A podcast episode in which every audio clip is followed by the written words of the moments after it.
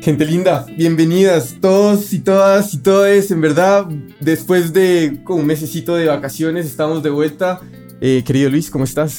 uno pensaría que nos, veríamos más bronceados, güey, pero yo creo que veo a Max más blanco, inclusive, güey, después de las vacaciones de verano. Claro, y, eso que estuve, y eso que anduve en la playa, estuve en la playa, así que, weón. Es impresionante, Con güey. 3 kilos de bloqueador solar. Por supuesto. 3 kilos de. ¿Qué más, querido Max? ¿Cómo vas? ¿Todo bien?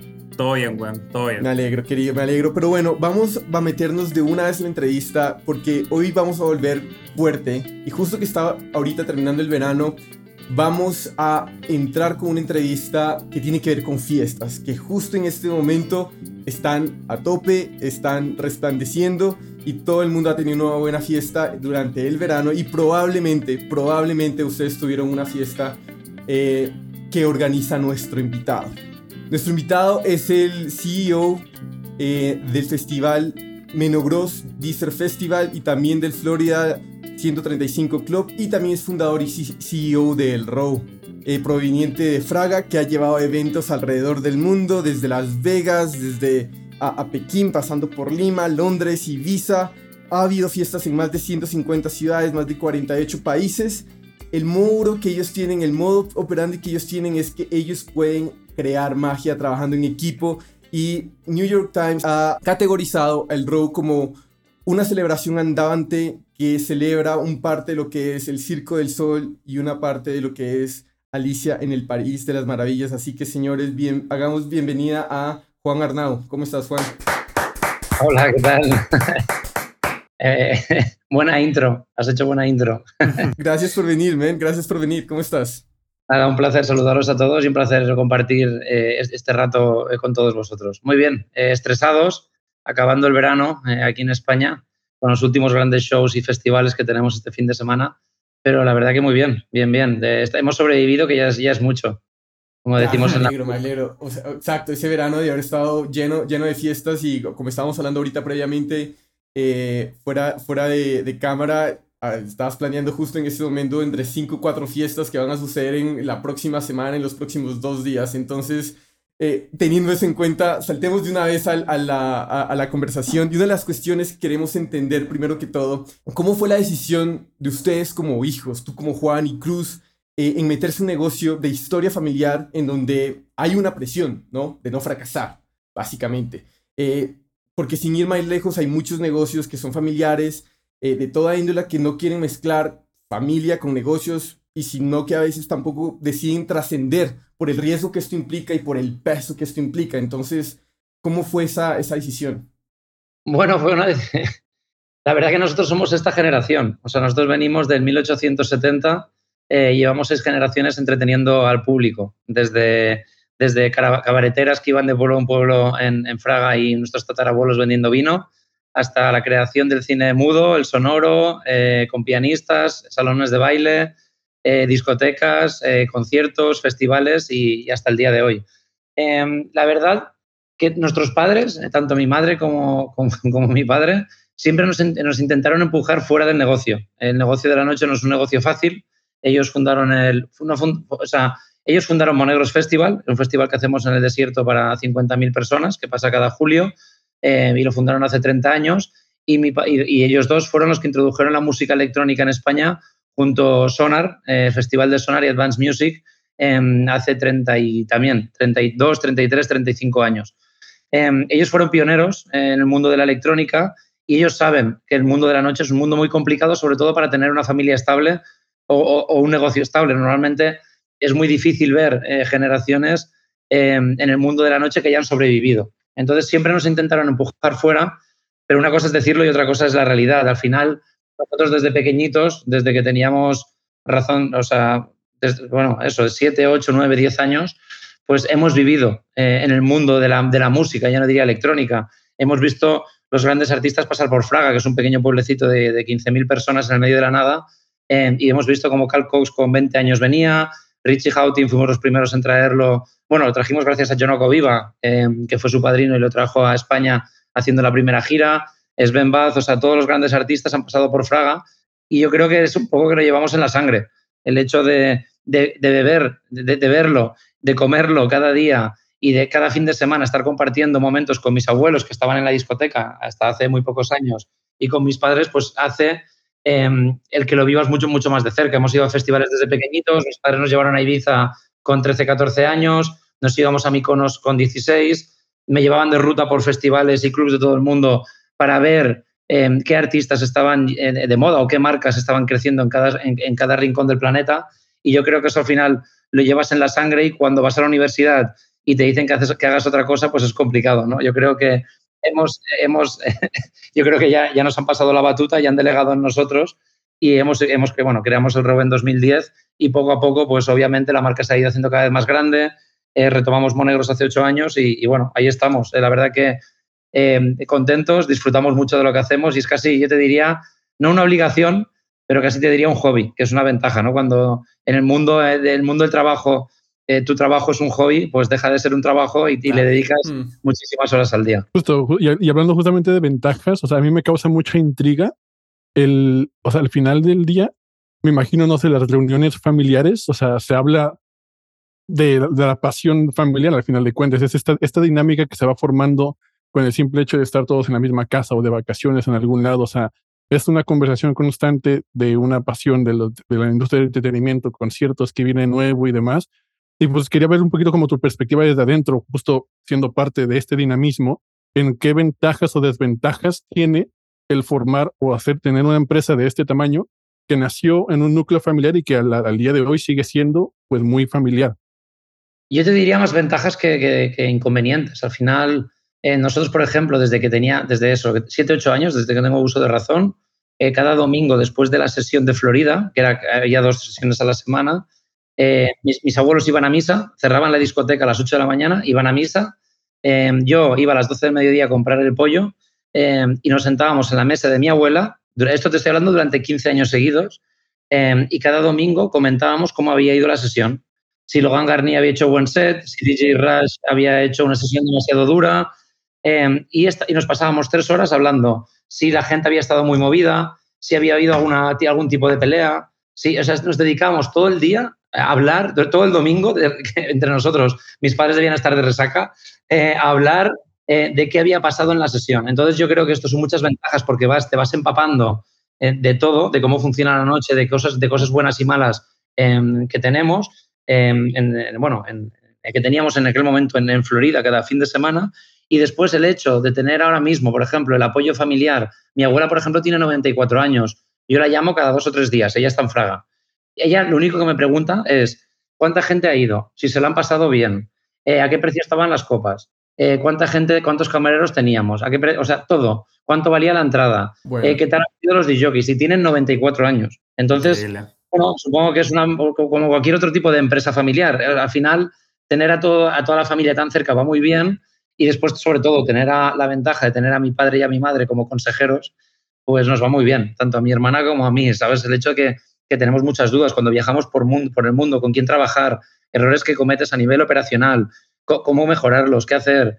Todo esto nos va muy bien porque obviamente es llamar a la puerta. Nosotros vivimos en tres pisos, mis padres, eh, mi hermana y yo, eh, con todas las familias. Entonces nos vemos tres, cuatro veces a la semana y estamos todo el día debatiendo de cómo mejorar el producto, errores que hemos visto a nivel creativo, errores a nivel operacionales, cosas que nos han gustado, artistas que no podemos volver a traer porque han fallado con el público. Entonces, bueno, somos muy autoexigentes con nosotros mismos y nos va muy bien el, hecho de ser un, negocio familiar por todo esto, porque hablamos de forma muy abierta, sobre todo de las cosas que hacemos mal. De las cosas que hacemos bien, ni, las hablamos. En plan, sí, lo hemos hecho muy bien, pero vamos a corregir los errores o vamos a mejorar lo que hacemos bien. ¿Sabes? Y, obviamente guardando las proporciones de esto, eh, entiendo un poco lo que, lo que estás mencionando. Por, por ejemplo, eh, cuando, por ejemplo, cuando este podcast inició, Luis y yo vivíamos en el mismo piso, por ejemplo, y cada vez después de cada grabación nos salíamos y poníamos a hablar de diferentes tipos de o problemas de que habían salido, cuestiones que nos gustarían hacer mejor, cuestiones que nos gustaría mejorar o a quién traer. Entonces se crea como una sinergia constantemente y retroalimentación, lo cual hace que ciertos movimientos y ciertos cambios sucedan más rápidos que en otro tipo de espacios pueda tardar un poquito más de tiempo. Sí, correcto. A ver, al final nosotros ahora mismo somos una gran corporación, pero los que tomamos decisiones, eh, aparte de la familia, somos seis directivos en la empresa. O sea, que somos una empresa muy ágil. Eh, normalmente tomamos decisiones muy rápidas y eso es una ventaja. Es una ventaja el tener, un, el, tener el apoyo familiar en nuestro caso eh, ha, ido, ha ido muy bien. Sí que, sí que es verdad que, también te digo, ¿eh? que nosotros siempre desde, pequeñito, desde pequeñitos hemos sido los padres de, ¿sabes? Entonces, tienes la parte positiva de tener el apoyo familiar. Nuestros padres lideraron el movimiento de la música electrónica en España, hicieron un gran festival eh, como Monegros, hicieron el mejor club de tecno en España, que está todavía abierto en, Fraga, em, y siempre creces con esa presión. Eh, siempre hemos sido los padres de eh, la familia Arnau em, y hemos tenido la, suerte o el trabajo o el, esfuerzo o el tocar la tecla con, el producto del ROW y, dar un salto más allá y llevar la, marca a nivel mundial, ¿sabes? Pero siempre, siempre tienes el... Obviamente siempre ha sido positivo, pero si te tuviera que decir un pero, la, la el hecho de eso, ¿sabes? De tener las figuras de tus padres que lo han hecho muy bien, mm, intentar mm. eh, autosuperarte o hacerlo mejor, o, ¿sabes? Siempre tienes esa figura como para decir, vale, voy a intentar hacerlo mejor, ¿sabes? Es, un, bueno, es un punto de presión que en, nuestro caso, en mi caso personal, me ha ido muy bien. El tener la presión de a ver cómo lo hago mejor que mis padres. Claro, y no solo vivir detrás de la sombra de, sino que ya ser un hombre por ti propio. Sí, correcto. Y el hecho de crear el RO desde cero y al final por ejemplo, Monegros, que, que, se paró en 2014 eh, y lo hemos reactivado, lo reactivamos hace un año y hicimos más de 55.000 personas, el hecho de, coger ese producto que no era nuestro, que lo hemos heredado de los padres, e intentar hacerlo mejor, más bestia, con más cariño, llevado al mundo actual, con más escenarios, más creativo, eh, era un reto. Y, le hemos metido quizás más cariño a Monegros porque no era nuestro, ¿sabes? Ese era un producto heredado que el rock sí que lo, que lo creamos entre, mm. entre mi hermana y yo y los amigos. 100% y Juan, en este contexto como ah, creo que hay un punto de inflexión en el row, ya entrando un poquito más en la historia, que es cuando como que les va muy bien en Ibiza, si no me equivoco, o esa es como la historia. Sí, sí correcto, ya inflexión ahí. Eh, que si no me equivoco, Vincent Martí dice, when you succeed in Ibiza, live entertainment, es como que es como tener éxito en un festival de moda en Milano, en París, o sea, es como ya romperla. Y te queremos preguntar como justo de eso, de hecho, como con todo el contexto que ustedes tienen de vivir esto, respirar esto en el día a día, ¿qué fue lo que vieron en Ibiza? Que dijeron, puta, esto es lo que hace falta. ¿Qué, qué le cambiaron al producto que ya estaba en Ibiza para decir, weón, le falta esto y pum, lo hicieron y la rompieron? O sea, ese factor distintivo. Pues mira, el, el Row nace en 2010 eh, en un, grupo de amigos, eh, yo, mi hermana y cuatro o cinco amigos, en el club nuestro de Barcelona que se llamaba en aquel entonces Row 14, em, que era un modelo, era un club de 2.000 personas y habíamos intentado replicar el modelo de Florida, en Fraga, eh, trayendo DJs de música electrónica durante dos o tres años. Eh, nuestros padres perdieron tres millones de euros en esos dos años eh, y cuando estábamos a punto de cerrar, porque el modelo, de la típica regla de tres, ¿sabes? De yo pago tanto al DJ, vienen dos mil personas, tengo tanto margen y el club funciona, ya, ya no funciona. Cuando estuvimos a punto de cerrar el club, mi padre nos sentó, mi padre y mi madre nos sentó un día en la mañana y nos dijo, oye, ya que vamos a cerrar el club, hacemos una cosa, hagamos unas sesiones matinales el domingo por la mañana e intentemos hacer algo. Y yo le dije, oye, me parece bien, pero lo que no podemos hacer es un after al uso de gente que venga de reenganche, mala gente. Hemos de, hemos de reinventarnos, olvidarnos de dichos internacionales, porque no tiene sentido hacerlos un domingo por la mañana y vamos a pensar con los amigos qué nos gustaría a nosotros, que en aquella época teníamos 25, 26 años o 27, qué nos gustaría que nos pasara a nosotros en un club. Y empezamos a pensar, eh, eh, cerramos durante dos o tres semanas, em, seguimos con la marca del Row, porque viene de Row 14, y dijimos, oye, la gente ya, ya decía que venía al Row, no vamos a cambiar el nombre, le vamos a saber, la gente sabrá dónde tiene que ir y vamos a, llamarlo el Row. Em, y empezó todo de forma muy orgánica. Yo me acuerdo de ir por todos los clubs de Barcelona, como yo conocía a todo el mundo de Florida y Monegros, pues íbamos a todos los clubs, invitábamos a todas las gente de noche, camareros y demás, que habían trabajado el fin de semana y los invitábamos de fiesta el domingo por la mañana, que eso éramos un grupo de 300 amigos. Y después teníamos otros 200, 300 clientes que venían a pasarlo bien. Y el Row crece con 500 amigos pegándose la fiesta cada domingo, levantándose por la mañana, la gran mayoría, y estar, estando así durante un año, conseguimos crear un producto diferente. El Row no nació con decoración, con actores y demás. O sea, el Row nació como una sesión de domingo matinal y empezamos a darnos cuenta que, funcionaban pequeñas cosas. Teníamos clarísimo de y residentes de la casa que no, que no costaban dinero porque ya nos habíamos casi arruinado en, el club y empezamos a ir em, a los chinos, a, los, a, las grandes naves, a traer juguetes, a traer hinchables, a ponerlos entre nosotros. Veíamos que juguetes funcionaban, empezamos a hacer juegos en la pista de baile. De repente, un domingo, empezamos a tirar confeti con los kabukis estos que había de tubo, de cumpleaños. perfecto. Empezamos a comprar 100 y nos coordinábamos todos en la cabina a tirar kabukis. Em, empezamos a traer gente de, hippies de animación que venían, se disfrazaban, eh, estaban por la pista y nos dimos cuenta que a la gente les, gustaba mucho interactuar con ellos. Y empezamos a meter animación. Al cabo de cinco o seis meses no había decoración en la sala, pero un día hicimos una fiesta que se llamó Circo al Sol y, esa fiesta nos, hizo ver que la gente, cuando anunciamos Circo al Sol, se empezó a disfrazar. Y dijimos, hostia, el hecho de decorar la sala ayuda a que la gente quiera formar parte del espectáculo. Y en ese momento, después de un año y seguir perdiendo dinero eh, todos los domingos, pues perdíamos 15, 20 mil, 30 mil euros. Y le, dijimos a mi, le dije a mi padre, oye, no sé qué está pasando, pero realmente estamos convirtiéndolas, estamos consiguiendo que la gente no salga el, el sábado por la noche para pegarse la fiesta el domingo.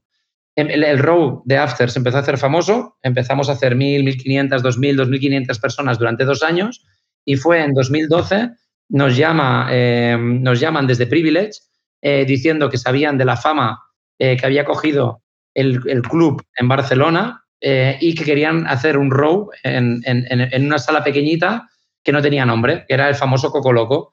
Fuimos allí con mi padre, lo nombramos Vista Club, que es el, que el, club que estaba abierto hasta hace poco, lo, hicimos el interior y les pedimos una exclusiva de dos años para, para hacer un row los sábados para 1.500, 2.000 personas. Nos fuimos allí, hicimos el primer año en, Privilege. En aquella época no solíamos decorar cada sesión, nos tocó decorar las 20 sesiones, perdimos como un millón de euros decorando. Ese año nos, daba muy poco dinero, obviamente, pues para 1.500, 1.800 personas era muy poco, nos gastamos casi un millón de euros.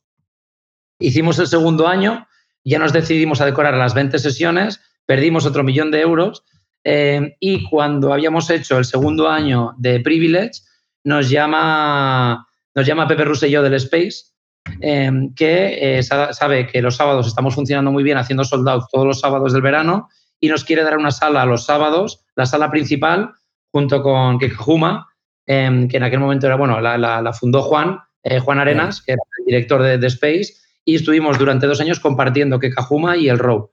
Y fue exactamente en ese año cuando vendimos 4.000 tickets cada sábado, cuando nos llaman los primeros promotores italianos, franceses e ingleses de que se han dado cuenta que hay una marca que se llama el Row, que es una marca inmersiva que hace decorados, que interactúa, que tiene 50 o 80 tíos de animación, que la gente se lo pasa muy bien, que es todo diversión y que quieren, les gustaría llevar la marca a sus clubs. Eh, yo en el Space, el primer año, perdimos un millón y medio, eh, porque, pues porque cuando hicimos, yo, yo hacía decorados para 1.800 personas, de repente me voy a la sala principal de Space levanto la mano y digo, padre, oye, papá, necesito otros dos millones de euros para eh, meter decoración y hacer que el show sea increíble. Entonces nos dedicamos, aparte de perder todo el dinero que perdimos en Barcelona, nos dedicamos a perder otros tres o cuatro eh, millones en Ibiza los primeros tres, cuatro años para posicionar la marca. Em, el segundo año del Space, lo mismo, gastamos todavía más dinero y fue ese año cuando la marca dio un salto internacional porque de repente nos, bueno, vimos que podía ser un, producto que podía escalar a nivel global. Conocimos a, a Vicens, eh, creo que en, ese año, en 2014, 2015, y, y fue allí cuando dijimlos, oye, vamos a intentar hacer esto en clubs. Empezamos en Francia y en Italia haciendo como 10, 15 shows.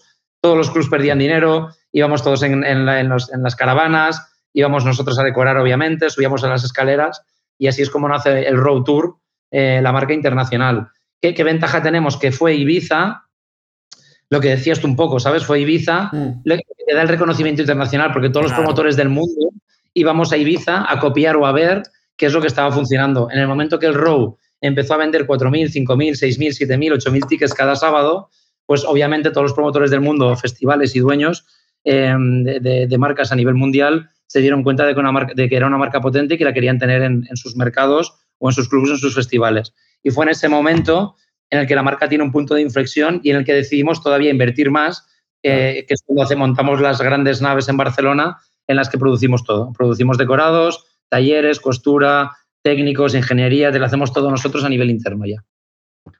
Increíble la historia y Juan, a mí me llama mucho la atención y como que te quiero preguntar ya casi más que de, de, de fiesta o del rock, creo que el mensaje va casi que para emprendedores, ¿cómo se lleva una idea? Porque lo lindo de la historia para mí, o parte de lo lindo, es que como vas contando que no, las fiestas se llenan y, y el concepto va bien, pero al final del día la caja, weón, perdís plata. Pero uno dice, puta, la weá funcionó, se llenó, estuvo bien, vamos por otra, y vamos por otra, y vamos por otra, hasta que eventualmente, pum, se te vuelve todo. Pero ¿cómo es ese mindset, toda esa mentalidad para decir, weón, y sigo, y sigo, y sigo? Yo, creo, mira, la mentalidad viene gracias, de la gracias a la familia Arnau. Eh, como, mi, padre, mi padre se ha arruinado tres veces en su vida. Ha hipotecado las casas, ha hipotecado las tierras. Eh, mi tatarabuelo, eh, hemos, hemos, sacado una novela hace, hace poco y que explica la historia, perdió eh, el dote de su mujer, el casino y la, y la, y la finca en una partida de póker hace 140 años y lo, recuperó, y lo recuperó montando un casino. O sea, yo creo que viene de familia el, el, el, hecho de, de, de, invertir y de creerte, lo, de creerte lo que haces, innovar, intentar ir por delante. Nosotros teníamos clarísimo que en ese momento nadie hablaba de fiestas inmersivas y todo, todo esto se ha puesto de moda hace poco. Claro. Pero en, en, en 2010 fuimos los primeros que se nos ocurrió que en una fiesta de electrónica empezar a meter decorados, zancudos, poner samba, eh, hacer juegos, tirar confeti. O sea, en aquella época, cuando venían los amigos, que eran todos amigos de jockeys, que solían pinchar en Florida y en Monegros, me decían si estábamos locos. Entonces, hmm. yo creo que el, el, empuje ese de la familia de decir, oye, sabemos que estamos creando algo único, especial, vamos a seguir invirtiendo, vamos a seguir gastando, vamos a seguir innovando, eh, vamos a pedir créditos, vamos a tener socios, o sea, vamos a, a, meternos más en el, el, lío, viene de, viene de familia. Eh, bueno. si, si, hubiéramos pensado en el dinero a corto plazo, Exacto. seguramente el Row hubiera acabado a los, a los 6, 7 años de historia. A mí me causa mucho, o sea, al final el concepto tú mismo dices es una fiesta inmersiva y en donde ustedes mismos lo mencionan, de que hacen que el asistente sea como el centro de atención y que todo gire alrededor de él y tienen tantos factores, tantas cosas que están sucediendo al mismo tiempo que al final parece, o sea, como decía Jorge al principio, o sea, parece en el País de las Maravillas en un club, pero al final también, pues está la música, ¿no? Y como tú decías, todo empezó como en un club eh, con DJs pinchando y demás. Y entonces, hoy en día, en el rol ya no solo es la música, sino diferentes cosas. ¿Ustedes cómo, cómo es el trabajo de curaduría musical para decidir qué DJs van a presentarse en el row? Porque si bien los DJs no son como pieza fundamental, es una pieza, al final de cuentas. Es una pieza clave, es una pieza clave. Exactamente, clave, que hace que todo embone y que la gente salga y diga, todo estuvo maravilloso. Pues mira, la regla de oro que tenemos en la familia es que cuando un cliente paga un ticket, sea donde sea, en un festival, en un club, eh, y tú juegas con el dinero, con su sueldo, con su esfuerzo, con su trabajo, tienes la obligación de que se lo pase bien. Esa es la misión número uno de nosotros, de la familia Arnau, con nuestros clientes. ¿Te lo has pasado bien? ¿Has disfrutado? ¿Te has divertido? Y el ROW nace con, con, con, con, ese, ese concepto. Así como, por ejemplo, hace 35 años teníamos que explicar, mi padre explicaba eh, a la gente de Sona, de, eh, con revistas, con diccionarios, con páginas web, eh, con, todo lo que hacíamos, con los flyers. Tenía que explicar, eh, o vendía cultura y les decía a la gente, oye, ¿quién es Juan Atkins? ¿Quién es Jeff Mills? ¿Quién es Logan Garnier? eh, quién es John Aquaviva, ¿Quién es, quién es Francesco Farca, y tenía que explicar, porque en aquella, en aquella época no había internet y la gente no tenía ni idea de lo que era la música electrónica, y su misión era explicar la cultura y que después la gente se lo pasara bien con lo que explicamos. Yo creo que hoy en día la gente ya sabe, obviamente, qué, qué, qué DJs hay, qué hay en el mundo, todo tipo de variedad de sonidos, de música, y cada uno conoce. No hay que, no hay, nosotros no, te, no hemos venido, el RON ha llegado al mundo para enseñar a nadie, ni a culturizar a nadie. El RAW ha llegado al mundo para que la gente se lo pase bien, para que se olvide de sus problemas, para que durante 12 horas, 24 horas, nadie piense, o sea, la gente sonría, eh, dejes tus problemas en un lado. De, si tú tienes un sueldo de 1.000, 1.500 euros y tienes 100 euros eh, al mes para salir, tienes que tener claro de que no puedes fallar al cliente. O sea, nosotros, por ejemplo, cuando tenemos un fallo de un artista musical, que no ha encajado musicalmente, porque la gente no, no, es que sea bueno o malo, al final es la gente si se lo ha pasado bien. Es eso que me decías tú un poco, ¿sabes? O sea, nosotros tenemos un abanico muy amplio de DJs que pueden tocar con nosotros, pero lo que no podemos permitirnos es que el DJ le pegue un sermón al cliente y que el DJ nos venga a nosotros y nos diga, no, es que yo hago esta sesión y el cliente es el que tiene que entender mi discurso, mi discurso musical, y si no lo entiendes, que es que él no está avanzado. Entonces no es un DJ que nos interese. La gente viene a pasarlo bien. Por lo tanto, el DJ dentro de unas variantes de música electrónica tiene que hacer que, la gente se lo pase bien. Puede ser en el techno, con el hard techno, con el house, con el, con, el disco, con el tech house, llámalo con, las variantes que tú quieras, pero siempre se lo tiene que pasar bien. Siempre. Es la misión número uno. Yo no, nosotros no somos los que juzgamos al DJ. Eh, nunca. Nosotros juzgamos si hay 10.000, 15.000, 8.000, 3.000, 2.000 personas delante del DJ que se lo están pasando bien. Ese es el trabajo nuestro de promotor. Si la gente sale de una fiesta del Row y no se lo ha pasado bien, hemos fracasado. Me da, ya podemos haber hecho la decoración más bonita o el DJ más caro, que a veces nos ha pasado. Hemos traído DJs por 100.000 euros y han hecho una, han hecho una sesión desastrosa. O sea, cada uno tiene su peso aquí. El DJ en muchas fiestas y festivales tiene un peso del 90%. En nuestro caso, quizás tiene un peso del 30-40% que él hace, es lo que decías tú, es el engranaje que hace que la decoración funcione, que la gente quiera formar parte del espectáculo, que la animación interactúe con el público. Obviamente, si la música es un fracaso, todo lo demás no funciona. Cae, es, es un castigo, es que cae. Pero nuestra misión en el mundo, en la música y en el row es que la gente se lo pase bien y que sobre todo no le fallemos al cliente. Nosotros, por ejemplo, somos muy autocríticos. Cuando cometemos errores de operaciones, colas, eh, problemas en los bares, eh, lavabos sucios, cualquier cosa, somos los primeros que nos ponemos metas para mejorarlo, porque sabemos que cuando el cliente invierte su dinero en nosotros, hemos de hacer el delivery de, un show. Y obviamente está el 80% que es parte del show y espectáculo y el otro 20% que son operaciones que tienen que salir perfectas. Entonces, nuestra misión es que todas las patas funcionen. Música, decoración, el DJ, eh, producción, eh, actores, animación, o sea, todo. No, no, no, es fácil que todo salga bien. Me encanta la idea de priorizar eh, el hecho de que no importa el nombre del disc jockey, es la, lo, que, lo que prima es esa conexión que haya y que el, el DJ tenga esa sensibilidad para ver en qué energía, en qué BPM está el corazón de la gente, para ponerlo correcto y generar esa conexión, para hacerle un tributo al fin y al cabo, para el tiempo que está la, la audiencia ahí compartiendo con, con un espacio y, en fin y al cabo, al mismo row. Y ahorita que mencionas que si, por ejemplo, un engranaje puede llegar a fallar, puede llegar a fallar todo el gran sistema de una sola fiesta, quería que nos cuentes un poco sobre el nivel de producción y planeación que sucede detrás de cada fiesta. Que en su momento, ¿no es cierto? Eh, cuando uno está ahí in situ, puede parecer como todo muy improvisado, pero ah, ah. O sea, yo creo que varias cuestiones que suceden ahí están al detalle y están al minuto para que sucedan. Entonces, ¿cómo, cómo sucede esa planeación para cada fiesta? A ver, las fiestas empezamos a producirlas y a, hacer el desarrollo técnico, eh, que siempre empezamos por el desarrollo técnico. O sea, siempre que un promotor de, todo, de cualquier sitio del mundo, nosotros mismos cuando hacemos un show, lo primero que miramos es si nuestros decorados caben en los espacios que nos están ofreciendo, ya sea una pool party, un warehouse, un festival, una carpa y demás. Eh, antes de poder confirmar un show, hacemos un desarrollo técnico a nivel decorativo que se hace más o menos a, yo diría, 10, 12, 12 meses vista, o sea, casi un año. Eh, yo ahora, por ejemplo, estoy cerrando los shows de verano del año que viene. Y ahora cuando acabe este año, en octubre, noviembre, yo tengo que tener cerrados el 90% de los shows del año que viene.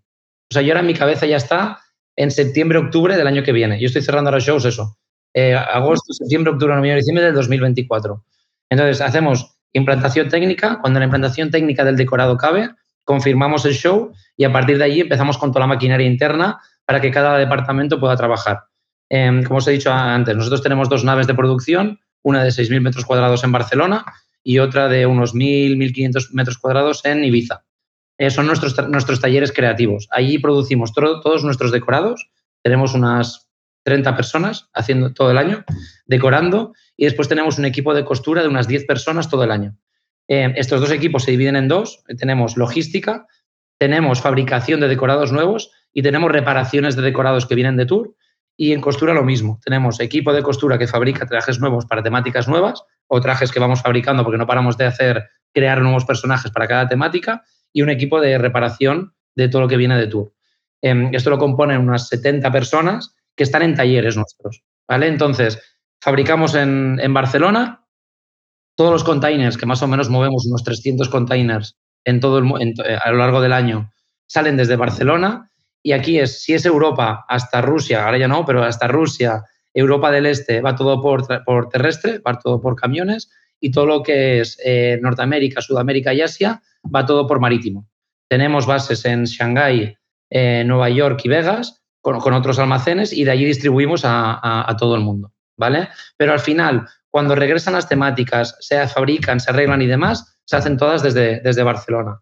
Em, lo, transportamos absolutamente todo desde casa y cuando volamos a cada uno de los festivales, nosotros volamos con un equipo grande que, lo componen em, jefes de producción, eh, tour managers, eh, montadores, em, jefe de animación, ayudante de jefe de animación, eh, animación y demás. O sea, hay, un equipo muy grande que viaja a cada uno de los países del mundo. Y lo que hacemos es que localmente, obviamente, preparamos el show con el promotor local. O sea, aparte del equipo nuestro, les pedimos un montón de, crew local para que podamos montar en dos o tres días. Muchas veces tenemos 12 horas de montaje. Entonces tenemos que avisar como a 30, 40, 50 personas que se tienen que coordinar con nuestro equipo para que todo, para, que, para llegar a tiempo a abrir, para abrir puertas. Porque muchas veces o el venue está alquilado por X días y, y, y, alquilarlo demasiado tiempo cuesta mucho dinero, hay un evento antes y tenemos que hacerlo durante 12 horas, o sea, que hay un montón de retos eh, técnicos, sobre todo, que nos encontramos en el proceso.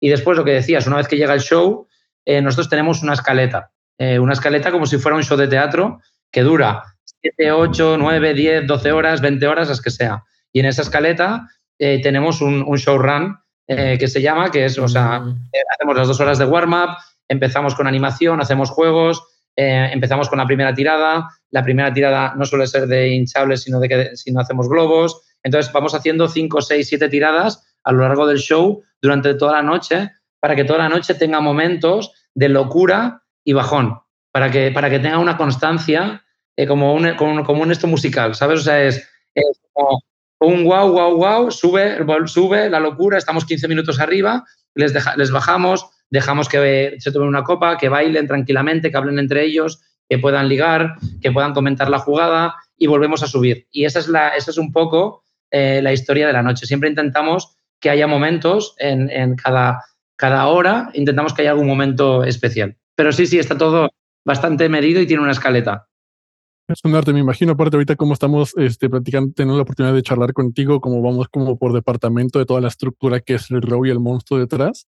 Y es, y es, fascinante porque uno, o sea, uno al final como público puede llegar a pensar como, fue una fiesta, me pido dos, tres copas, un chupito, ligué, salí y me la pasé increíble, pero no te das cuenta de la cantidad de trabajo que hay detrás claro. que hizo que tú lograras coronar esa noche, por ejemplo, ¿no?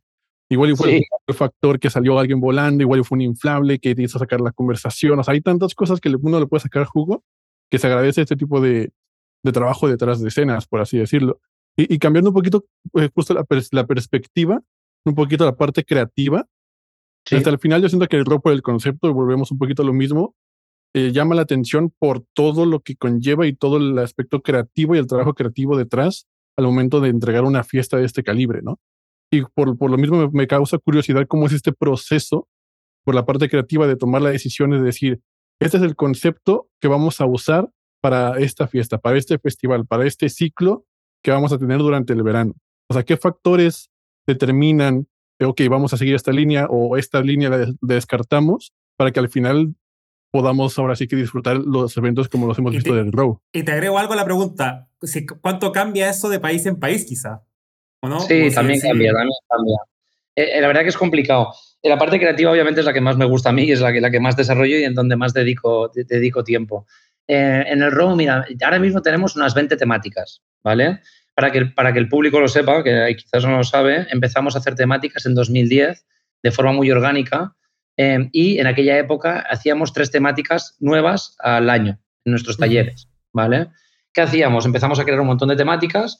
¿Cómo las hacíamos? Entre nosotros, en la oficina de cachondeo, cinco amigos, desvariando, a ver eh, qué barbaridad se nos ocurría. Ese era el resumen de los cinco primeros años de, venga, va, ¿qué vamos a hacer? Pues un circo al sol, un sambódromo, Bollywood, la selva, o sea, empezamos a desvariar y eran cinco, pensar que al principio éramos 1.500, 2.000 personas, o sea, que, fue, era, la mejor época de la empresa, la más divertida y la más desorganizada y más caótica que os podéis imaginar. O sea, era una auténtica, era una auténtica guerra en esa época. O sea, estábamos, yo estaba decorando durante una semana el Club de Barcelona, em, colgando lianas, pintando fuera en el parking. O sea, me refiero, la decoración hacíamos nosotros, nosotros. O sea, un grupo de 25 amigos y nos íbamos en la furgoneta, nos metíamos dentro, nos íbamos como hippies a Francia, montábamos en 24 horas, o sea, los inicios fueron muy duros y, cañeros.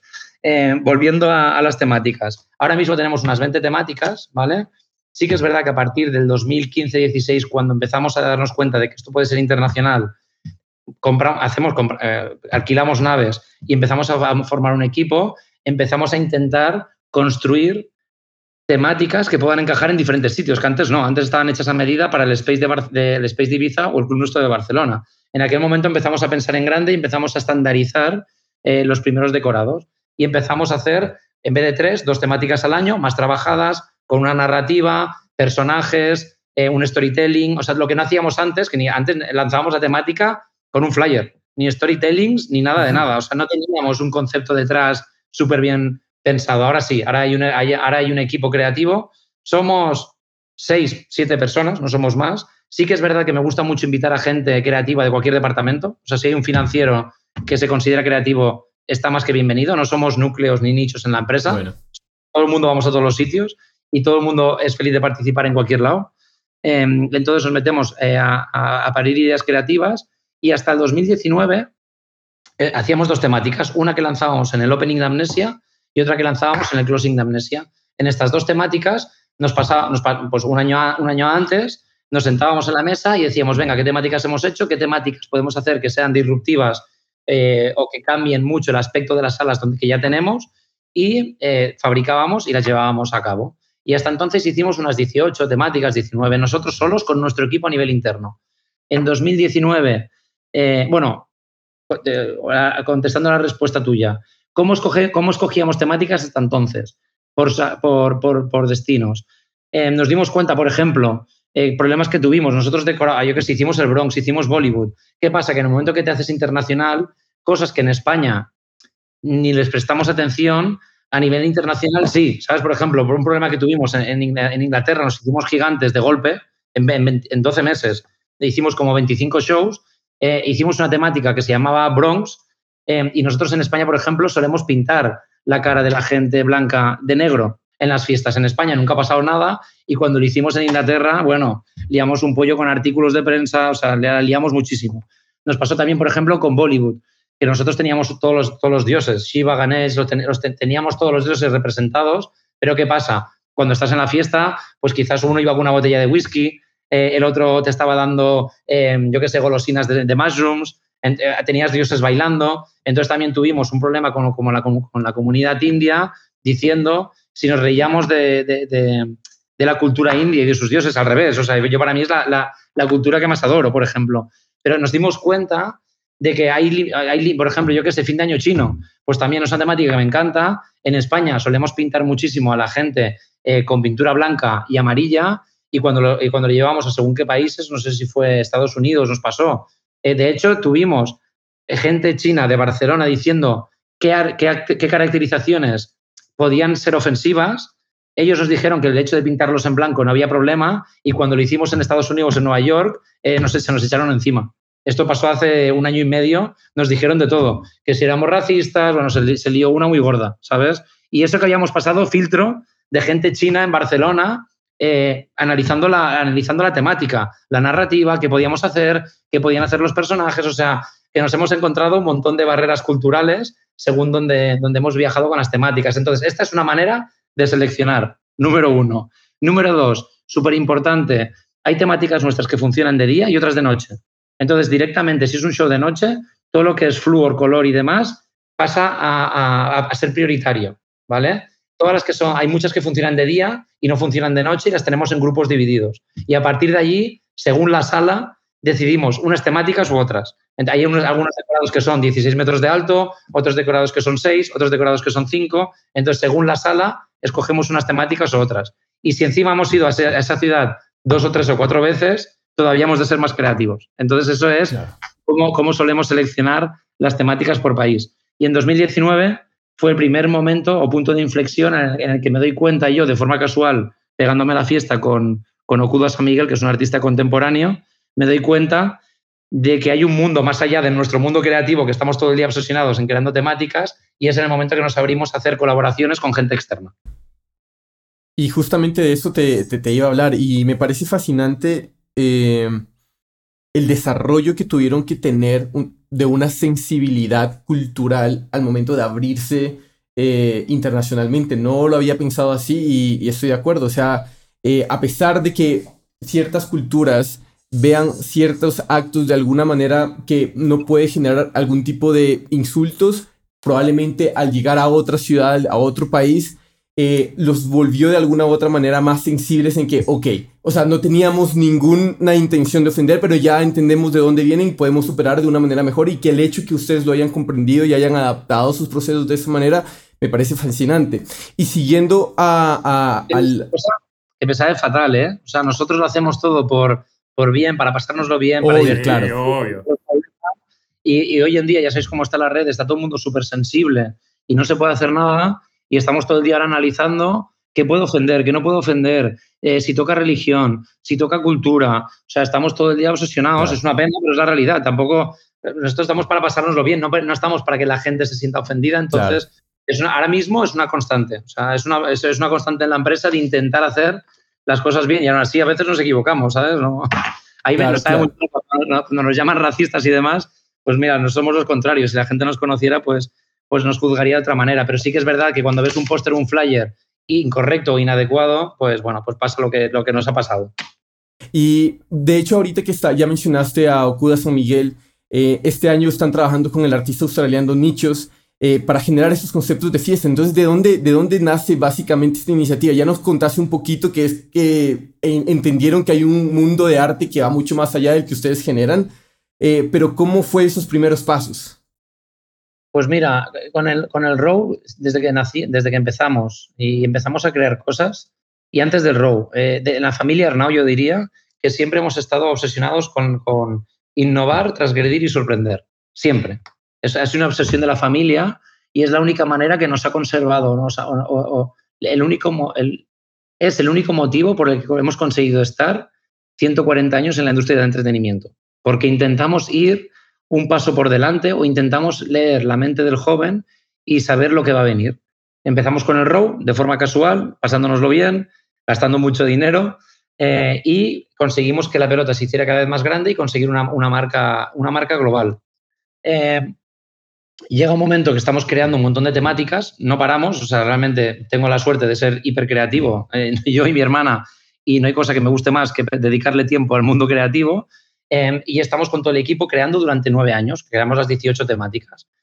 llega un punto también de casualidad en el que yo me pego a la fiesta, viene, viene Amnesia, eh, Okuda San Miguel, que yo no lo conocía, teníamos un montón de amigos en común que vivían en Madrid, viene de fiesta, está la temática de From Lost to the River, eh, de Perdidos al Río.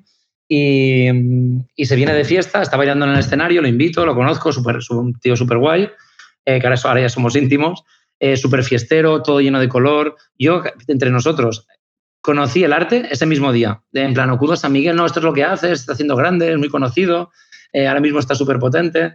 Em, y me dice, de fiesta pura y dura, ¿eh? haciendo tequila. Me dice, oye, Juan, me dice, molaría muchísimo hacer una temática con, todo el colorido que tenéis vosotros con mi, con, mi mundo.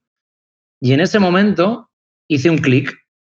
Me fui, a, me, fui me fui a casa, a la fiesta, me fui, volví, a Barcelona, volvimos a la oficina, empecé a ver mucho más, empecé a empaparme de todo lo que hacía, cómo llevaba el arte, qué quería transmitir Okuda, qué representaba, em, ¿sabes? O sea, toda la parte está muy colorida, me gustaba muchísimo. Y en ese momento, a la semana, le dije a mi, padre y a mi hermana, le dije, oye, creo que tendríamos que empezar a, o sea, tendríamos que empezar a invitar a gente externa a hacer, a, crear un proceso creativo con nosotros. Y eh, he conocido a Buda, eh, vamos a hablar con él y con, y con Oscar, con su manager, a ver si les parece bien. Se lo presentamos y ahí empezó la, la, película de, oye Juan, vamos a, ¿por qué no hacemos una nueva línea? Vamos a empezar a hablar de arte, vamos a hacer que gente, artistas contemporáneos, que solo pueden expresarse en, en online o en papel, o, ¿sabes? O, sea, o, en, galerías de arte, ¿sabes? No, nadie tiene la posibilidad de, que, de coger una obra suya, meterla en un mundo real, inmersivo, y que 8.000, 10.000, 15.000, 20.000 personas jóvenes se peguen la fiesta con tu obra, ¿sabes? Entonces empezamos con ese rollo, em, dijimos, vamos a probar con, con Okuda, el proceso creativo fue increíble, estaban en Madrid, tiene un equipo muy grande de 15 20 personas, eh, hicimos un ping-pong durante un año entero y me di cuenta que los dos equipos disfrutaban mucho, eh, porque el hecho de nosotros mismos eh, hacer decoraciones es una cosa, pero el hecho de tener input externos, límites, no límites, el hecho de, crear juegos juntos, el, llevarlo al siguiente nivel hizo que el equipo nuestro se motivara un montón también. entonces abrimos la nueva línea, que yo creo que es incluso muy bueno para la marca. Llega un momento que no puedes estar haciendo copy-paste. O sea, yo, no, yo odio hacer copy-paste. Yo sí, podría estar creando temáticas, tengo un listado de otras 15 para hacer, pero el, valor yo creo que ya lo hemos aportado.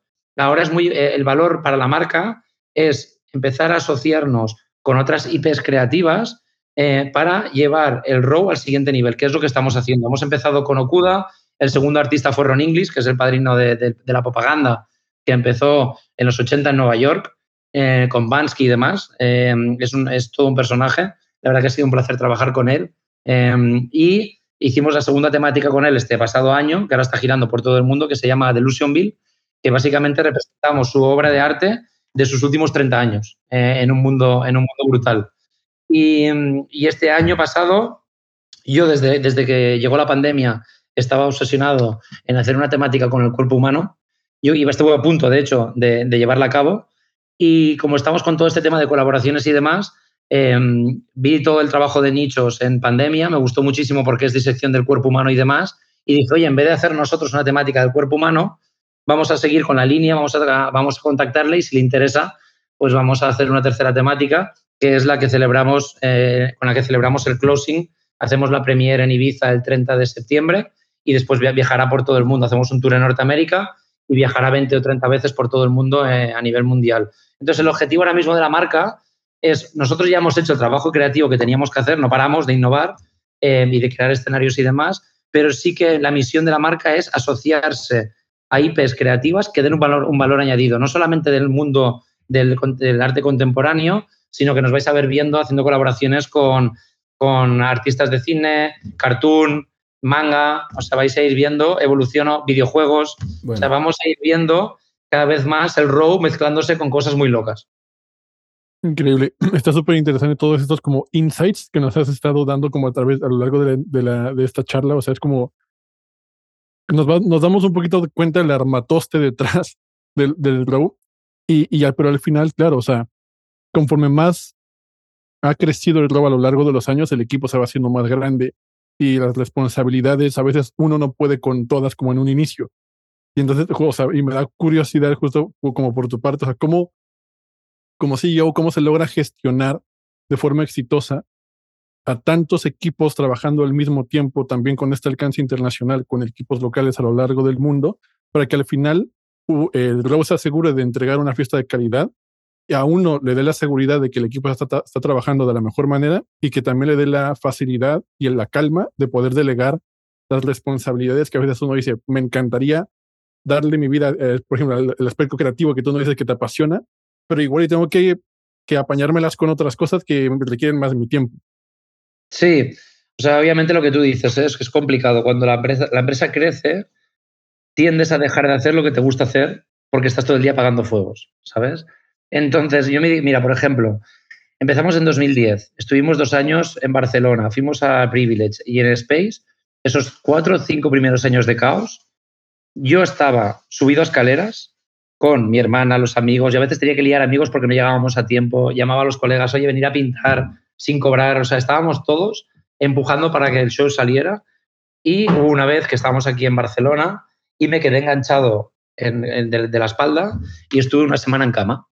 Y, y yo, y, mi padre vino y me dijo, oye, Juan, que sepas que así no vas a poder escalar el producto. Y yo le dije, ya papá, pero es que si, o sea, si yo no veo cómo queda la sala a nivel decorativo, como me gusta a mí, no voy a estar contento con el show porque sé que podría haber, eh, estamos dando menos del 100%. Y ahí me dijo, oye Juan, sí, lo, compro, pero primero, muchos de los errores que tú ves, los ves tú solo, porque nadie sabe el nivel creativo que tú vas a meter en el show. Y si quieres que esto escale, lo que tienes que empezar a hacer es delegar y enseñar a la gente de abajo a decorar como tú decoras. ¿Qué te va a pasar durante un año o dos? Que en vez de estar las salas al, al, al 100%, quizás las estás decorando al 70-80% del nivel que tú, que a ti te gustaría. Pero ¿qué tienes que hacer? Montante un equipo de tour debajo, equipo de dirección creativa, y a cada uno de ellos, cuando estés haciendo los shows, dejas que cometan errores y poco a poco los vas corrigiendo. En vez de estar siete días, vas tres. En vez de estar cinco, en vez de estar 12 horas o 14 horas montando, vas siete. Llegas por la mañana, empiezas a decir qué cosas te gustan, qué cosas no te gustan, empiezas a decir los, los errores antes, pero sobre todo después de la fiesta. O sea, yo, yo, por ejemplo, no soy una persona que me guste pegar broncas porque no sirven de nada. Y, y, y, y sobre todo, no sirven de nada si, si, si, no se puede hacer nada durante el show. Entonces es, analizas el show, hace, hacíamos fotos, veíamos qué cosas me habría, habría hecho yo de forma diferente y ha sido un proceso de aprendizaje y de delegar muchísimo mm. durante 6, 7, 8 años. Eh, entre tú y yo, todavía a día de hoy hay cosas que yo haría mejor si estuviera subido a la escalera. ¿Sabes? Yo mismo veo los shows y estoy todo el puto día enviando fotos, tío, esto lo haría así, esto lo haría así, esta, esto no, está bien acabado, faltan detalles, estamos haciendo lo gordo, pero no, no, vamos al milímetro, cabinas mal decoradas. O sea, yo soy el primero que es un obsesivo, pero me he dado cuenta de que tengo que delegar muchísimo si quiero mantener todas las patas de la maquinaria que funcionen, porque ahora mismo, pues yo intento que toda la parte de finanzas, legal y demás la lleve más Vicens, que es un poco la parte más engorrosa y la, que, y la menos creativa, que el, hecho de cuando te lías con números suele ser menos creativo. Entonces intento que esa parte eh, la lleve más Vicens pero toda la parte de creatividad, shows, decoraciones, presupuestos de los shows y demás, la llevo yo 100%. Entonces, la única manera de poder de hacer que toda la maquinaria funcione eh, es delegando y sobre todo el equipo de tour he conseguido que vaya casi solo. O sea, ahora mismo somos capaces de hacer cinco shows simultáneos eh, el mismo día en, cinco, en cualquier país del mundo. O sea, podemos escoger cinco países del mundo, Australia, Japón, Sudamérica, Nueva York y Barcelona y podemos hacer cinco shows simultáneos de unas 10, 15 mil personas cada show. Mm. Y no pasa nada, ¿sabes? Pero para llegar aquí eh, han pasado 10 años. 10 años, no, broncas, pero sí muchas cosas de correcciones, de hacerlo así, de cambiar y demás. Yo soy una persona muy obsesiva, sobre todo con la parte decorativa, que es la parte que yo controlo, la decorativa y la animación y espectáculo. Después, si un DJ pues pone mejor o peor música, pues no la puedo controlar tanto, pero sí que la parte que controla la empresa pues es una obsesión y ahora estamos cada día más haciendo nosotros los shows completos a nivel de operaciones y ahora me estoy metiendo mucho más también en la parte operativa de cómo hacer que la experiencia del usuario sea perfecta desde que entran y, y salen del espectáculo. Pero yo creo que se, se, resume en delegar, confiar mucho en la gente, enseñarles y, y, hacer equipo. O sea, nosotros, la gente que trabajamos en el ROW, para mí siempre ha sido, y esto viene de familia, para mi padre ha sido igual de importante un recoge vasos. Yo he visto a mi padre con montañas de vasos recogiendo vasos por el club, a mi padre. Es igual de importante el recoge vasos que el presidente de la compañía. Y en el momento que tú entiendes eso como directivo, funciona la maquinaria. Porque tratas a todo el mundo por igual. Es igual de, es igual de importante mi secretaria personal o una persona, el de jefe de mantenimiento del row house, que un directivo de la empresa. Me da absolutamente igual. Estamos todos al mismo nivel. Cualquiera puede venir por la mañana llamar a mi puerta y, y, explicarme su problema. Cualquier persona. No somos una organización transversal. No hay jefes. O sea, a nivel operacional tenemos jefes, cada uno reporta a quien quiera, pero todo el mundo se ayuda entre sí. Y, y, la puerta mía y de mi hermana está abierta 12 horas al día. Cualquier momento me puede escribir cualquier trabajador, el pintor, el transportista, eh, cualquiera, y explicarme su problema. Y yo creo que eso ayuda mucho a que la gente trabaje en equipo y que nos ayudemos unos a los otros, porque no somos, intentamos trabajar, eh, intentamos no trabajar en, en, departamentos estancos. O sea, si alguien cuando estamos en festivales necesita ayuda y hay que mover cajas, movemos cajas. Y yo el primero. Claro. O sea, a mí me verás con una escoba, si hace falta, para que no haya vasos antes de abrir el festival. O sea, todos entienden que trabajamos para que el cliente se lo pase bien. Y da igual lo que hagas, si tú estás en merchandising y tienes que ayudar pintando, vas a pintar. Y si yo tengo que irme a ver si los lavabos están sucios, yo, por ejemplo, Monegros, en Monegros, antes de abrir puertas, me fui con el director general del festival y me puse a abrir 150 lavabos a las 11 de la mañana del sábado para asegurarme que todos los lavabos tenían producto químico y papel de váter.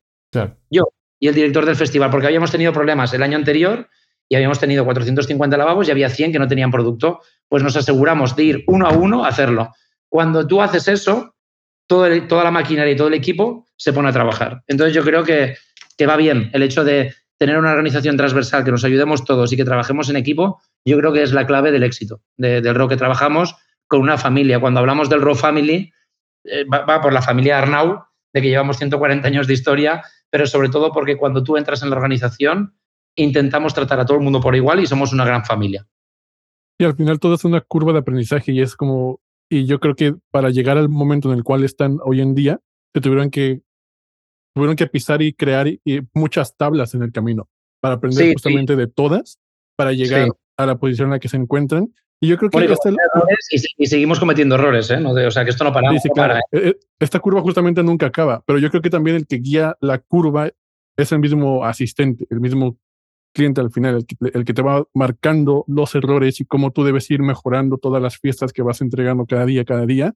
Y yo creo que, y por tantos años que, que, llevan, o sea, yo creo que ya ha habido un, como un cambio generacional en el tipo de gente que acude a, al Grow, ¿no? Entonces, quería preguntarte tú cómo has observado eh, qué ha cambiado en el público y después hacia dónde crees que el ROW ahora debería dirigirse para seguir implementando nuevas, nuevas atracciones, nuevas, eh, este, nuevos artilugios, nuevas fiestas, para que estas nuevas generaciones, si están metiéndose ahora 18, 20, 21 años, pues se sientan atraídas y digan, vale, vamos al ROW porque esto y esto. Mira, el público ha cambiado muchísimo. Eh, y como, dice, como decía mi abuelo, siempre lo decía, gracias a Dios. O sea, en el mundo del entretenimiento, cuando empiezas a decir, hostia, que aquellos tiempos eran la hostia, hostia, Ibiza en los años 90, hostia, hace 15 años que tú no tienes ni idea de las fiestas que yo me pegaba, hostia, porque no sabes lo que yo hacía. O sea, cuando tú empiezas así, es que tú te estás haciendo mayor. Que es probablemente ya tienes hijos, tienes un trabajo, tienes tus problemas, tienes tus otras prioridades en la vida. Cuando llegas a ese punto, lo que dice siempre mi abuelo, gracias a Dios, la gente joven no deja de ser, o sea, no para de ser joven. O sea, tú te vas haciendo mayor y por detrás van llegando, van llegando audiencias nuevas. Em, el ROW, obviamente, que ha cambiado. Yo tengo clientes que se pegaban a fiesta conmigo, que todavía vienen, no muchos, igual vienen 100 de la época buena, buena del rock, que nos pegábamos fiestas todos los domingos por la mañana sin parar durante dos años. Esa sin duda fue la mejor fiesta, cuando perdíamos mucho dinero. La mejor fiesta de, que hemos vivido en nuestras vidas era el ROW. ¿Qué pasa? Que eso fue hace 10, 12 años. La gente que tenía 30 o tenía 25, ahora tiene 35, 40, tiene hijos con carritos y demás. Y esa gente me dice, hostia, Juan, el RON no es lo mismo. No, claro, claro que no es lo mismo. No tiene nada que ver. O sea, es otra historia. Es ahora mismo estamos hablando de, de que queremos tenemos a un público de media de 24 25 años, que es toda la gente que sale de las universidades, colegios y demás, que tiene prioridad con su dinero mensual, que es poco en, la mayoría de países, que selecciona el ropa, pegarse la fiesta y olvidarse de sus problemas. Eh, y obviamente que es, diferente, sí, claro, es diferente y todos nos hacemos mayores y todos cambiamos y tenemos hijos y la música que se escucha ahora no es la que se escuchaba hace 12 años. Y, es la realidad y por suerte o desgracia, así te, puede gustar más o menos, pero tu misión, tú, o sea, tú como promotor no, no, eres el que tiene que juzgar eso. Tú te tienes que adaptar a los nuevos tiempos. O sea, el cliente que se queja, pues deja de salir, tiene sus hijos, eh, se va a hacer unas copas y se va a casa, hace un tardeo por la tarde porque no tiene energía por la noche, o se pega la fiesta dos horas o tres y se va para casa. O sea, cada, cada, cada, cada época en tu vida personal tiene un momento. Lo que está claro es que el público cambia. Nosotros cada vez, quizás, quizás no, el ROW se ha convertido en, un producto más de masa porque nos conoce más gente. Somos un, producto mainstream eh, cada vez más en más países y lo que intentamos es que la gente se lo pase bien. Esa es nuestra misión. Punto que se olvida de sus problemas y que disfruta. Em, creo que me has hecho varias preguntas dentro de la misma. me has hecho varias preguntas. Esta era una, eh, que el público, el público obviamente cambia. Ah, me has preguntado hacia dónde va el row, ¿no? Y justo con las nuevas generaciones que están empezando a adentrarse en este mundo de fiesta, ¿qué, cosillas has visto, tú has detectado que Mira, podemos modificar para atraerlos? Ah, eh, otra cosa que he detectado es que el público es mucho más exigente. O sea, así como a nuestra edad, yo tengo 40, nosotros nos íbamos de rave, de festival. eh, hace 15, 20 años, em, cuando yo tenía 18, 17, nos íbamos a Ibiza y demás, todo era mucho más cañero y todo nos parecía bien. No teníamos móviles, nos íbamos a la guerra, eh, no sabías cómo llegar a un festival, te buscabas la vida, llegabas al festival, era todo un puto caos, no había lavabos. Eh, por ejemplo, el ejemplo de Monegro, ¿sabes? O sea, mi padre, por ejemplo, tenía una pica con una, con una cuba de agua, con cuatro grifos, la pica ni se usaba, todo el mundo usábamos plástico, eh, o sea, era, bueno, momentos de, momentos de los orígenes de la música electrónica y prestabas menos atención a toda la parte operacional o de comodidad y tú ibas con tu ticket, con suerte te llevabas tu cartera encima, con suerte, y sobrevivías y llegabas a casa después de un día o dos y, tus padres te saludaban y te decían, ¿dónde estabas? ¿Dónde estabas? Correcto, ¿sabes? He llamado a, los, a, a, la madre de tu amigo por teléfono, tampoco sabía dónde estaba su hijo, sois unos desastres y desaparecías y no pasaba nada. Hoy en día, el hecho de está todo mucho más comunicado, hay muchas, obviamente, están todas las redes sociales. Antes competías con festivales españoles, por ejemplo, por decirte un ejemplo, y la gente te comparaba con festivales a 200, 300, 500 kilómetros a la redonda y ahora todo el mundo se ha vuelto mucho más exigente, te comparan con los festivales más top del mundo eh, y eso implica que todos nos hemos de poner las pilas para que la parte operacional sea cada vez mejor. Entonces, un gran cambio que hemos visto es que toda la parte operacional, toda la parte de sostenibilidad, que gracias a Dios, por ejemplo, que es muy importante, nosotros estamos dedicándole muchísimo esfuerzo cariño y demás a toda la parte sostenible. Toda la parte de tráfico, llegada, eh, colas en guardarropilla, eh, lavabos limpios. Eh, o sea, tenemos una serie de pollos que, o sea, que antes no existían. Mi padre me dice, hostia, Juan, por ejemplo, en Monegros, ¿pero qué, qué, qué, hace? Veo las redes sociales, mi padre tiene 65, veo las redes sociales y todo el mundo está preguntando por agua potable y cantimplores. Me dice, pero si en nuestra época teníamos una, una cuba con cuatro grifos y estaba vacía, la gente ni iba a, buscar agua, ni, ni, nos preguntaban que si cajeros móviles, que si puntos de recarga, que, o sea, tenemos un pollo hoy en día que yo creo que para bien también, pero sí que el público, cuando paga el ticket, cuando paga 70, 80, 90 euros y se gasta dinero en el transporte y cómo llegar y no sé qué, y se gasta su dinero, quiere que se le cuide bien. Y eso nos pone mucha más presión a los promotores, ¿sabes? O sea, por ejemplo, ahora hemos hecho Málaga, que hemos hecho 43.000 personas en Málaga. Eh, hice el evento, todo bien, todo bien, obviamente, desde la perspectiva del promotor, tú vas anotando cosas a mejorar y cuando llega el día después, em, hacemos siempre dos cosas en la empresa. Eh, hacemos una encuesta a todos los que enviamos una encuesta con 40 preguntas em, para, preguntar a todo el mundo cómo ha ido la experiencia, de todo, a nivel de comunicación, marketing, llegada, parkings, bares, todo, VIPs, todo, absolutamente todo. Y nosotros tenemos un corte em, de mínimo un 8,5 sobre 10. Si, si, estamos por debajo de un 8,5, hacemos reunión en la oficina y vemos cómo mejorar esa parte operativa. Entonces hacemos, hicimos una encuesta, nos contestaron 7.000 personas, ¿vale? De las 43.000, 7.000 fans en menos de cuatro días nos han contestado y nos han dicho, esto antiguamente era impensable, o sea, mi padre hacía hace 20 años, o sea, y no le contestaba ni Dios. Pues hay 7.000 fans que nos han contestado y nos han puntuado cada uno de los aspectos. Bares, un 6,5. Eh, show, un 9. Música, un 10. Eh, creo que era un 8,7. Entonces, han ido puntuando cada una de las... Pero claro, 7.000 personas ya es muchísima gente, ya te da una referencia de qué has hecho bien y qué has hecho mal. Antes lo decías tú, Luis, lo primero que hay que hacer es escuchar al cliente. Pues eso, em, hacemos, hacemos encuestas y, vemos cómo mejorar eh, toda, la, toda la parte operacional de los eventos. Em, me he ido, Luis, estabas estábamos hablando de otro tema. No, eso justamente, y, o sea, ¿y qué, qué nuevas ah, instalaciones, qué nuevas cositas? Entonces, eso, em, el público se ha vuelto mucho más exigente. Eh, yo creo que es bueno para los, para los promotores. Hay que hacerlo bien y hay que hacerlo cada vez mejor y hay que seguir mejorando. Es una obsesión que vamos a tener siempre nosotros. Eh, yo creo que el futuro de los festivales va a pasar por hacer las cosas muy bien y ser creativo. O sea, esto de que antiguamente hemos copiado y pegado durante 20 años el modelo que empezaron Sonar y mi padre de hacer un festival, contrato un DJ, le pago 200.000 euros y gano dinero este modelo la gente joven ya no se lo come. Porque hay tantos festivales en el mundo que está la gente saturada de ver a los mismos 250 DJs pinchando en todos los sitios. O sea, antes cuando era especial ver a Cal Cox, era especial porque lo veías tres veces al año en un sitio especial, en Inglaterra, en una rave, en Monegros, en el Sonar. Hoy en día la gente está hasta la coronilla de ver los mismos DJs en todos los lados. Por lo tanto, y los promotores nuevos no se ponen las pilas, no va a servir con poner un scaffolding de hierro y venga, y me gasto dinero en el artista y que la gente se lo pase bien. No va a funcionar. O sea, yo veo el futuro de la música, de la música electrónica, evolucionando de la mano de operaciones y creatividad. Obviamente que vamos a seguir contando con los mejores artistas del mundo, pero el que no haga el esfuerzo creativo se va a quedar atrás. Esa es mi, opinión personal. Em, y después me preguntabas, ¿hacia dónde va el row? El row pues va hacia, donde puede, ¿no? Yo, yo soy un obseso de la, parte, de la parte creativa, nunca me conformo, siempre me quejo, siempre, siempre me pongo pegas eh, a, mí, mismo y, sobre todo eh, vemos los errores que cometemos.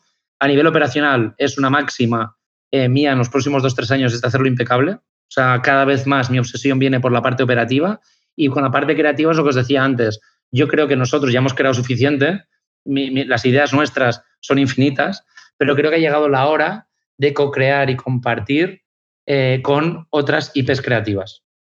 ¿Sabes? Yo creo que ese es el futuro del ROW. Eh, a gran formato, pequeño formato, club shows, festivales de arte, circos, lo que sea, eh, decoraciones imposibles en el desierto, lo que sea, pero siempre con la misión de transgredir, sorprender e innovar. Siempre. Esa es nuestra misión. Tremendo mensaje, yo creo que de, cierre, Juan. Yo creo que quedamos todos, eh, nada, encantados. Y ya como ya para ir cerrando, cerrando, nos encantaría hacerte la última, última pregunta. Quizás se puede editar, ¿ah? no. Eh, tranquilo. La, la, pregunta es para Juan, para Juan consumidor. Eh, después de todos estos años de experiencia de música electrónica, con la experiencia de familia, etc., eh, ¿quién es el DJ favorito de Juan Arnau? Yo siempre he tenido uno y la verdad que es que es curioso porque han ido pasando los años y sigue siendo el mismo, eh, que es Logan Garnier.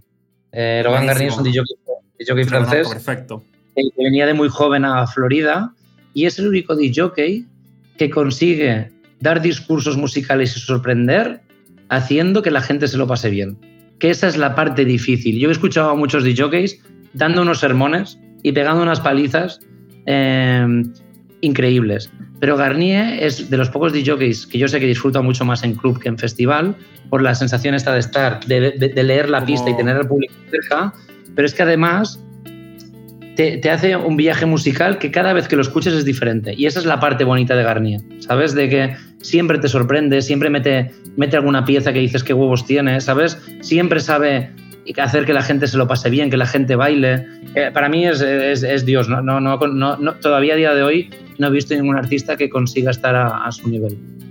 Brutal. Tremendo, tremendo, Juan. Muchísimas, muchísimas gracias. En verdad, qué mejor manera que volver eh, al podcast en esta temporada con, con, tu entrevista. Te agradecemos un montón, en verdad, por tu tiempo y por compartir todo lo que has compartido. ¿Cómo sería la mejor manera que la gente pueda saber más del road, de lo que está sucediendo en este momento? Y si tienes alguna palabra final, ese es el, el canal es tuyo. No, yo eh, primero gracias a todos por escuchar el sermón que he pegado, que creo que hemos estado más de una hora. Eh, yo sé que hay gente que le gusta escuchar los orígenes del rock, mucha gente no lo sabe, no, no conoce quiénes somos ni, ni, qué, ni, qué, carácter tenemos. Eh, la idea nuestra es intentar hacer algunas sesiones más a lo largo de, este año eh, con otras plataformas para que la gente conozca la cercanía y cómo somos y que nos pueda preguntar. Y yo creo que, que, una plataforma como la vuestra ayuda muchísimo a que haya gente interesada en la música electrónica que, conozca, que quiera conocer más sobre la familia Arnau y la historia del rock pues bueno, pues agradecidos a vosotros por, por, habernos llamado y escucharnos. Tremendo, muchísimas, muchísimas gracias Juan. Entonces, señores, no siendo más, gente linda, muchísimas, muchísimas gracias por escuchar hasta acá y seguirnos en redes sociales, seguir al podcast. Y nos veremos la próxima semana. Luis, en el, row, en el row. En el row. En el row. En el row Chile, weón. El row Chile, diciembre. ah, sí, ahorita. 16 diciembre. Sí, iba, a decir, iba a decir gracias también a todos los fans que seguro que me los encuentro en algún show de, del planeta Tierra. Eh, sobre todo por los que estáis escuchando, venid a saludarme. Que, que, os atenderé personalmente. Tremendo, gran abrazo para todos. Muchas gracias. Muchas gracias. Chao, chao. Chao. Muchas gracias a todos. Hey, si ya llegaste hasta acá, muchas gracias por escucharnos. No te olvides de seguirnos en Spotify, Apple Music, Pandora o la plataforma digital que sea de tu preferencia. Si te gustó el capítulo, si te gusta el podcast, no olvides recomendarnos a tu grupo de amigos, colegas. Es la mejor manera y la manera más orgánica de que sigamos creciendo esta comunidad. También nos puedes encontrar en Instagram, Facebook, YouTube como 8000 kilómetros podcast y cualquier comentario, duda, sugerencia para mejorar el podcast es más que bienvenida. Nos vemos en el siguiente episodio.